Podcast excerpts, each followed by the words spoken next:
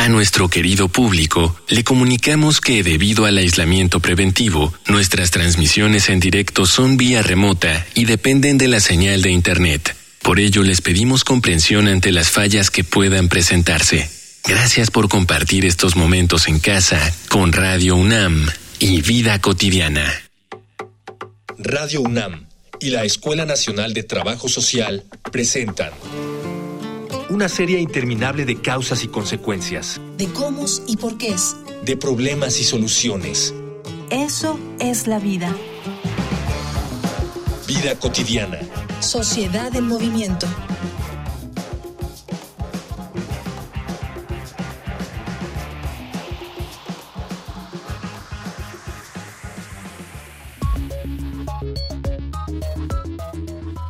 ¿En manos de quién debe recaer la seguridad?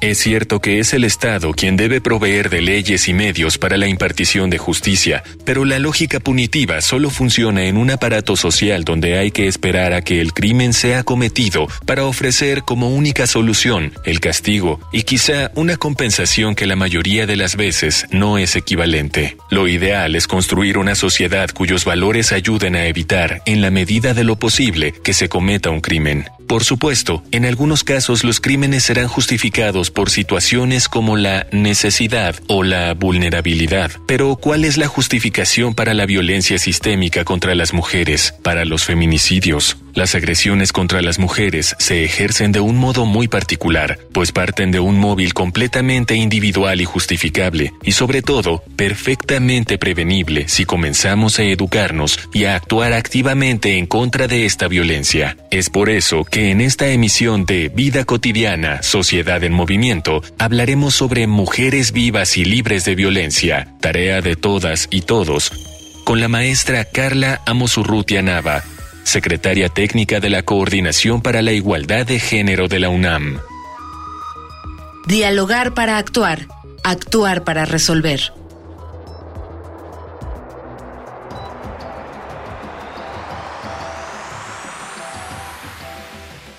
Excelente tarde, soy Ángeles Casillas. Gracias, como siempre, por sintonizar Vida Cotidiana Sociedad en Movimiento. El día de ayer, 25 de noviembre, eh, conmemoramos el Día Internacional de la Eliminación de la Violencia contra la Mujer. Hoy en nuestro programa vamos a platicar con nuestra invitada acerca de, esto que, representa esta, este lamentable problema social, la importancia de erradicarlo y por supuesto la necesidad de construir una sociedad pues más equitativa y más justa. Pero antes, antes de presentar a nuestra invitada, si ustedes están interesadas, interesados en conocer más de las intervenciones desde el trabajo social, escuchen las redes sociales de la Escuela Nacional de Trabajo Social. Facebook, Escuela Nacional de Trabajo Social, ENTS, UNAM. Twitter, arroba ENTS, UNAM, oficial. Instagram, ENTS, UNAM, oficial. Me da mucho gusto dar la bienvenida a nuestra invitada, maestra Carla Amosurrutia. Muchísimas gracias por estar con nosotros enlazados vía remota. ¿Qué tal? Buenas tardes, Ángeles. Buenas tardes, gracias por aceptar la invitación. Vamos a iniciar, si te parece, maestra Carla, eh, contextualizando un poquito para que nuestra audiencia pueda sintonizar también con nuestra temática. ¿Qué entendemos por violencia contra la mujer? cómo se refleja, cómo se distingue. Apóyanos con esta pregunta. Claro que sí, con mucho gusto, Ángeles. Platicar un poquito sobre que la violencia contra las mujeres, eh, según la Ley General de Acceso a las Mujeres a una Vida Libre de Violencia del 2007, es cualquier acción u omisión basada en su género que les cause daño o sufrimiento psicológico, físico, patrimonial, económico, sexual o incluso de muerte, tanto en el ámbito privado como en el público. Saber que existen también eh, tipos de violencias, porque la violencia no viene sola, siempre viene de la mano de otras violencias, como la psicológica, la violencia física, la patrimonial, la económica, la violencia sexual y que además se manifiestan en, en el ámbito familiar, en el ámbito laboral y docente, también en el ámbito comunitario, en el institucional y también en, el ámbito, eh, bueno, la violencia más eh, cruda y, fuerte que puede vivir una mujer es la violencia feminicida. Muy, muy completa tu, respuesta, maestra. Nos has compartido, eh, pues no solamente los tipos de violencia que tú nos enlistabas, sino lo más importante, creo, es rescatar estos ámbitos eh, familiar, laboral, comunitario, institucional, lo cual quiere decir que en todos los ámbitos en las que las personas nos desenvolvemos en nuestra vida cotidiana, por supuesto que puede presentarse este tipo de violencia, eh, este daño que tú hablabas con relación al, género simplemente, ¿no? Eh, dime una cosa, maestra, con relación a, nuestro país, porque esto es lamentablemente un fenómeno que se presenta a nivel mundial. ¿Cómo podrías, desde tu punto de vista, haciendo un balance, caracterizar si México se distingue por ser un país que ejerce más que otros o menos que otros la violencia hacia las mujeres? Sí, eh, pues muy importante la reflexión, eh, Ángeles. Eh, de entrada decir que mm, este, esta problemática, pues efectivamente nos afecta a las mujeres de manera directa y es, es tan fuerte que en datos de la INDIRE del 2016, esta encuesta que se realizó a nivel nacional sobre el tema de la violencia dirigida en contra de las mujeres, pues hay datos muy interesantes que nos dejan ver justamente cuál es la afectación eh, a, nuestra, a nuestro derecho a la, a la vida libre de violencia, que además está garantizado por las dos convenciones eh, bueno, la Convención Interamericana para Prevenir, Sancionar y Erradicar la Violencia contra la Mujer, Convención de Belén do Pará, como se le conoce, y, la, y el Comité para la Eliminación de la Discriminación contra la Mujer, que es la CEDAW. Las dos hablan del derecho a una vida libre de violencia, tanto en el ámbito público como, en el privado. Y en México, pues en esta encuesta, en la INDIRE del 2016, que por cierto ya pronto va a salir la nueva, pues se habla de que el 62% de mujeres en México han reportado haber padecido algún tipo de acoso sexual en espacios públicos, eh, que de que de cada ocho mujeres, perdón, de cada diez mujeres, ocho han vivido algún tipo de violencia por razones de género contra ella y se han identificado, ellas han identificado el 100% de los casos, en sus casos de, de acoso sexual en espacios públicos, a por lo menos más de una sola persona perpetradora de estos actos. Es decir, que los espacios públicos, sobre todo en los espacios públicos, eh, las mujeres vivimos eh, en un porcentaje del 53% eh, acoso sexual en la calle, en los parques, en los mercados, eh, en, cualquier espacio público. Y en el familiar es todavía peor. Y bueno, y decir que hoy en día pues nos matan a 10 mujeres por día, ¿no? Entonces, eso es parte del contexto que, que vive México sobre violencia de género contra las mujeres. Estos datos que nos presentas, este, pues, pues nos indican que con relación a esta problemática México está transitando desde hace muchísimas décadas, y no es que esto es un problema añejo estructural, por serios problemas de, violencia contra las mujeres. Fíjate, maestra, que hay un, material que nos prepara producción, un material que nos muestra algunos datos del tema, en este caso, con relación a la eliminación de la violencia contra las mujeres. Te invito a que escuchemos una infografía social. Infografía social. La violencia contra las mujeres es un obstáculo para construir sociedades inclusivas y sostenibles para todas las personas que la conforman.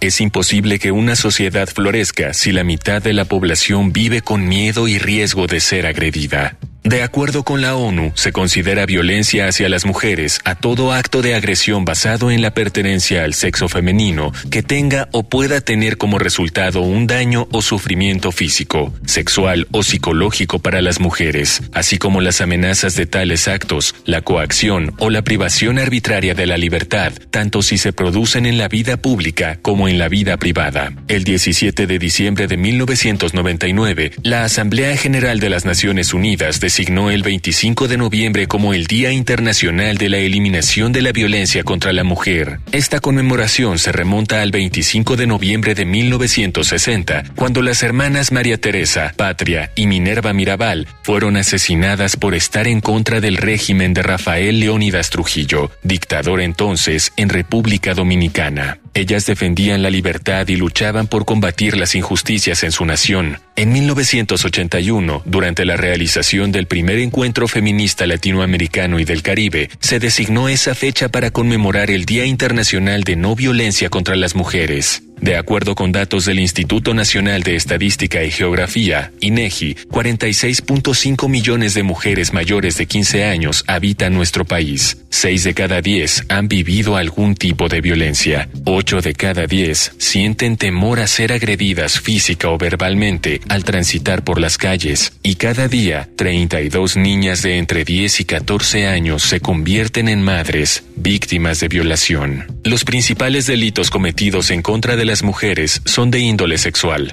De acuerdo con los resultados de la Encuesta Nacional de Seguridad Pública Urbana, se estima que entre enero y septiembre de 2020, 9% de los hogares experimentaron alguna situación de violencia familiar. En 2018 se registraron 3.752 defunciones por feminicidio, el más alto registrado en los últimos 29 años, lo que en promedio significa que fallecieron 10 mujeres diariamente por agresiones intencionales. De enero a septiembre del 2020 se registraron a nivel nacional 234.042 víctimas de delitos. De estas, 3 de cada 10 fueron mujeres. Del total de mujeres que fueron víctimas de delitos de violencia, 141.032 fueron víctimas de lesiones dolosas, 33.465 de lesiones culposas, 210.637 de otros delitos que atentan contra la libertad personal y 70.212 fueron víctimas de otros delitos que atentan contra la vida y la integridad corporal. En nuestro país se debe seguir avanzando en la formulación de políticas públicas sólidas y transversales programas, planes y acciones hacia adentro y fuera de las instituciones para prevenir y eliminar la violencia contra las mujeres,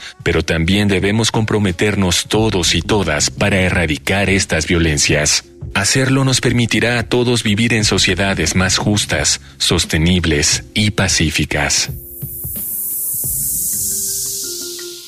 Regresamos de estos datos a propósito del 25 de noviembre que conmemoramos este día. La maestra Carla nos comentaba acerca de unas cifras, son alarmantes y yo me voy a atrever, maestra, salirme un poquito de guion y preguntarte. Estas cifras, tú nos señalabas, más del 60% que reportan algún, algún, haber vivido algún acto de violencia, que de cada 10 mujeres, 8 han experimentado algún tipo de violencia. Maestra, esto en nuestro país en las últimas décadas, porque hay muchos programas, se ha hecho visible, hay un, se está avanzando un tanto en la, en la cultura de denuncia. ¿Esto en nuestro país ha aumentado o es porque tenemos mayor acceso a los medios de comunicación? ¿Es porque tenemos estas encuestas como la ENDIDE que nos están obviamente evidenciando, ¿no? Esta problemática o siempre ha existido de la misma manera o ahora se ha agravado en nuestro país? Eh, creo que no es que haya crecido, eh, creo que desde hace mucho tiempo la violencia contra la mujer como bien decías, es una violencia estructural, sistémica, que hemos vivido eh, a lo largo de muchos años e históricamente. Sin embargo, quiero pensar, y, me atrevo a decirlo, a partir del trabajo eh, académico de feministas que también eh, en, el ámbito académico, pero también en el ámbito político, han desarrollado también la visibilización y, bueno, por supuesto, las organizaciones y las colectivas de mujeres feministas han visibilizado el fenómeno y sin duda los avances que ha habido en torno al tema ha sido por esta visibilización que las mujeres eh, feministas, los movimientos feministas eh, han puesto pues en la agenda pública. La propia Ley General de Acceso a las Mujeres a una vida libre de violencia es, digamos, un triunfo importante de las feministas académicas que han trabajado el, en el ámbito institucional y que han visibilizado esta problemática como no una problemática individualizada, sino una problemática social y comunitaria. Y creo que es muy importante decirlo para que no se piense que es una coyuntura, que es una moda o que hoy en día pues se nos ocurrió que sería importante decir pues que vivimos violencia, pero no, en realidad la hemos vivido históricamente y si no volteamos a ver pues también sucesos tan lamentables como los que pasaron con las muertas de Juárez, eh, con el caso de Campo Algodonero, que también es un referente importante en nuestro sistema jurídico para hablar del feminicidio y pues grandes representantes de, mujeres feministas como Marcela Lagarde que estuvieron trabajando en esa eh, en, ese caso eh, tan fuerte tan lacerante que pues que se vivió en este país y que hubo hasta recomendaciones de la Corte Interamericana de Derechos Humanos sobre lo que estaba pasando en México y la cultura de impunidad que también es un tema fundamental eh, en términos de, de atender, de prevenir y de sancionar para erradicar la violencia por razones de género contra la mujer. Gracias por compartir esta, esta importante acotación con relación a si esto ha crecido, si siempre se ha presentado en nuestro país. Yo, yo comparto contigo esta, esta visibilización ¿no? del fenómeno que afortunadamente se ha ganado y que ha permitido inclusive tipificar ¿no? a la violencia y violencias muy sutiles, muy simbólicas, finalmente están presentes. Tú señalabas en tu respuesta maestra Carla, que esto es un problema social y por supuesto comunitario. Y si hablamos de casa, me estoy refiriendo a nuestra máxima casa de estudios en la UNAM. ¿Cómo se vive en el ámbito universitario? ¿Cómo se expresa y cómo se atiende eh, la violencia contra las mujeres? Pues mira, a mí me gustaría también enmarcar antes eh, el ámbito universitario, digamos, nacional, eh, la, la educación superior, a mí me gustaría muchísimo enmarcar la Ley General de Educación Superior que se acaba de aprobar eh, en nuestro país y que me encantaría que pudieran nuestra audiencia eh, leerla y conocer el artículo 43 de ella, porque el artículo 43 habla fundamentalmente de lo que tendrían que hacer todas las instituciones de educación superior para poder construir espacios libres de todo tipo y modalidad de violencia, en específico la de género, y de discriminación hacia las mujeres, es decir, cómo deben de construir las garantías de acceso pleno al derecho a la educación superior, pero al mismo tiempo el derecho a una vida libre de violencia en el ámbito académico y en el ámbito institucional. Ese es un marco muy importante que debe conocer no solo nuestra universidad, sino todas las universidades, porque efectivamente es un problema social y enuncio algunas de las acciones que me parece importante que la universidad ha adaptado adoptado, pero que también falta todavía eh, construir y desarrollar de manera comunitaria, como la emisión de diagnósticos eh, eh, enfocadas a la atención, a la sanción, a la erradicación de la violencia, la creación de instancias con personal capacitado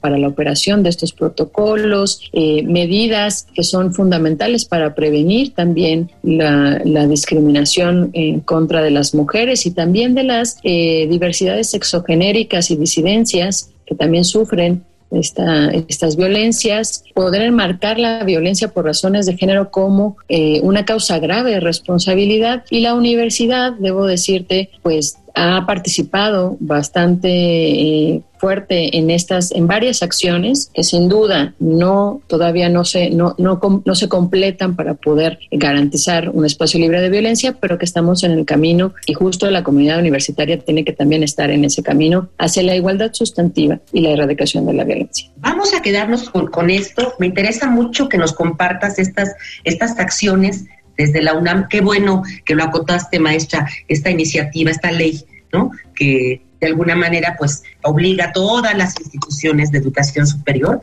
a a tratar, a atender, sancionar y erradicar esta violencia. Hay también en nuestro programa un segmento muy interesante. Nos gusta mucho preguntarle a las personas, a otros, a otras que están fuera de cabina, qué opinan con relación al tema, qué vivencias han tenido. Vamos a escuchar voces en movimiento.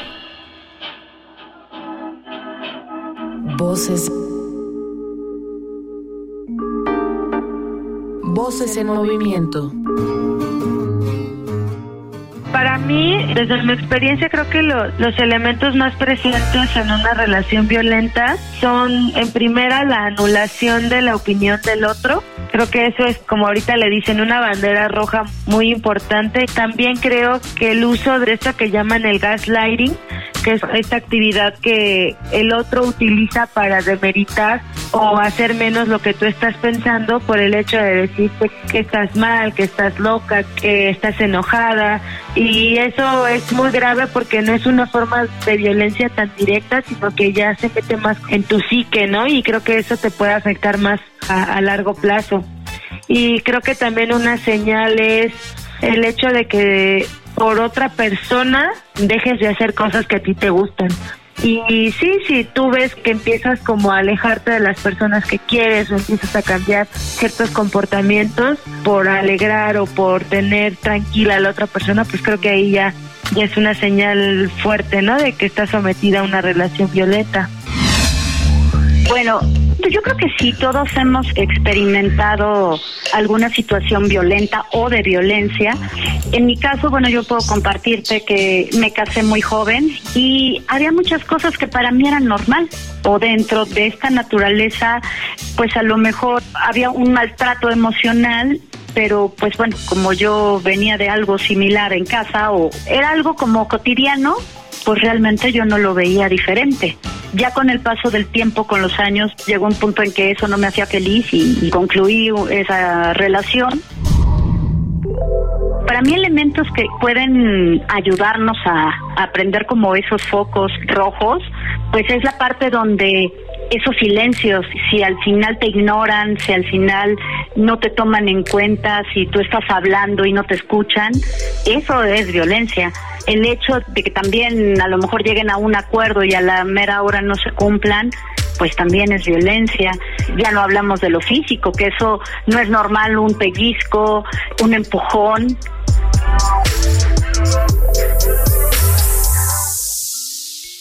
Maestra, te voy a ceder el micrófono para que puedas comentar ya en el, en el plano particular de la UNAM, eh, más o menos qué, qué acciones se están organizando de manera, de manera interna con relación a esta atención, erradicación, denuncia, etcétera, de la violencia contra las mujeres. Adelante. Platicarte un poco desde la instancia en la que yo colaboro como secretaria técnica, que es la Coordinación para la Igualdad de Género de la UNAM de reciente creación, apenas en marzo del 2020. Comentarte que eh, como coordinación tenemos varias funciones. Una de ellas es la prevención, porque es muy importante que conozca nuestro público que hay una instancia dedicada a la atención, que es la Defensoría de Derechos Universitarios, atención, eh, igualdad y atención de la violencia de género. Ella es la que trabaja con el tema de las denuncias y quejas formales. Nosotras trabajamos en el ámbito de la prevención, que además también es fundamental para poder erradicar la violencia. Platicarte que eh, trabajamos mucho en el ámbito de la sensibilización y capacitación, que hemos eh,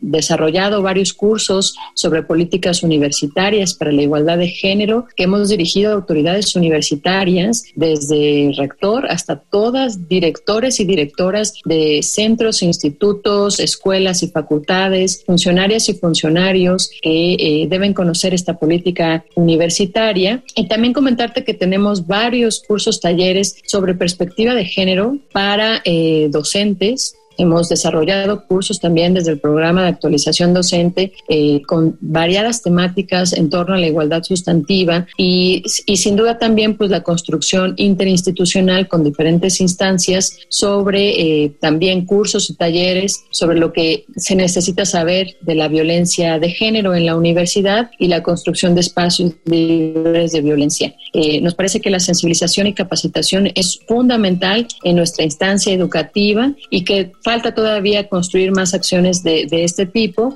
pero que estamos en el camino. Y también comentarte que sobre la violencia ya por razones de género específicamente, contarte que eh, trabajamos coordinadamente con la Defensoría de Derechos Universitarios, Igualdad y Atención de la Violencia de Género, que construyó su ruta de atención, que visibiliza los pasos a seguir para poder levantar una queja formal en la universidad y que este, esto también se enmarca en la modificación de la normativa universitaria, que es muy importante en el 2020. En el artículo 95, la violencia por razones de género es causa grave de responsabilidad en la universidad. Eso quiere decir que debe ser sancionada. En, eh, hubo una modificación también al artículo 98 sobre las sanciones a, esta, a estas violencias y que pronto se traducirán en unos lineamientos con los principios de taxatividad y proporcionalidad eh, en las sanciones. Y también platicarte que se modificó el Estatuto de la Defensoría justo para que se haya la instancia de atención eh, integral para, las, para los casos de violencia de género y su propio reglamento que en 2021 también acaba de ser aprobado por el Consejo Universitario, que yo invito a toda la comunidad universitaria eh, radio escucha de este programa a que lo conozca, que lo lea, a que identifique muy bien la metodología de atención para saber qué hacer y también qué, qué, qué pedir y qué eh, exigir en términos de sus derechos universitarios. Y también trabajamos mucho en el ámbito comunitario desde la coordinación tenemos el programa de personas orientadoras comunitarias que hacen primer contacto y canalización a casos de violencia, pero que también trabajan con la comunidad. Porque como te comentaba Ángeles, esta problemática no se soluciona solo, solo con la parte punitiva. Se tiene que trabajar arduamente en modificar estructuras, prácticas, actitudes, conductas que son las que históricamente hemos eh, aprendido culturalmente, que están basadas en las relaciones de, sexo-género y que el género femenino siempre ha sido el subordinado, siempre ha sido el, el, oprimido y que está basado en los estereotipos y roles de género. Si no trabajamos desde ahí con la comunidad, eh, probablemente no, no sea eficaz todas las estrategias digamos, eh, jurídicas que pudiera establecer la universidad para poder erradicar la violencia por razones de género. Y por último, también comentarte que hemos trabajado en la estrategia de construcción de comisiones internas para la igualdad de género en cada una de las facultades, escuelas, centros e institutos, que también van a ser una, eh, una comisiones, comisiones muy importantes para la transversalización de la perspectiva de género. La violencia es una de las eh, de los rasgos más fuertes de la desigualdad. Ataquemos la desigualdad para erradicar la violencia. Excelente cierre de programa, lo que acabas de comentar, esto último, maestra Carla Paulina. Eh, no me resta, fue muy, fuiste muy clara con, con todas estas iniciativas, por supuesto que notamos en todos los ámbitos los que están tanto para funcionarios, docentes, alumnado de la UNAM, ¿dónde podríamos los y las universitarias consultar, danos alguna página web donde podamos seguir compartiendo con las y los otros quiero invitarlas, invitarlos e invitarles a escuchar eh, también nuestro programa radiofónico, también en Radio UNAM, que se transmite todos los domingos a las 11 horas, que se llama Violeta y Oro. Platicarles que tenemos una página web que se llama Igualdad de Género búsquenla así, va a ser la primera que les aparezca. Pues mira, posibilidades este, de, contacto, de saber, de compartir. Hay muchas gracias, gracias por darnos todas estas redes sociales, esto, el programa de radio, entre otras. Me da mucho gusto de conocerte de manera virtual, maestra. Muchísimas gracias por haber compartido con nosotros el día de hoy esta temática. Acompáñame a agradecer en producción a quienes hacen posible nuestro programa, en producción Miguel Alvarado, en la información Carolina Cortés, Ana Luisa Medina, Carla Angélica Tomás por supuesto, la coordinación de Jimena Camacho. Nuevamente, gracias, maestra Carla Paulina Amosorrutia, por, por haber estado con nosotros. Yo soy Ángeles Casillas, confío en que podamos coincidir en nuestra siguiente misión. Tengan una excelente tarde, un excelente fin de semana. Vida cotidiana es una coproducción entre Radio UNAM y la Escuela Nacional de Trabajo Social.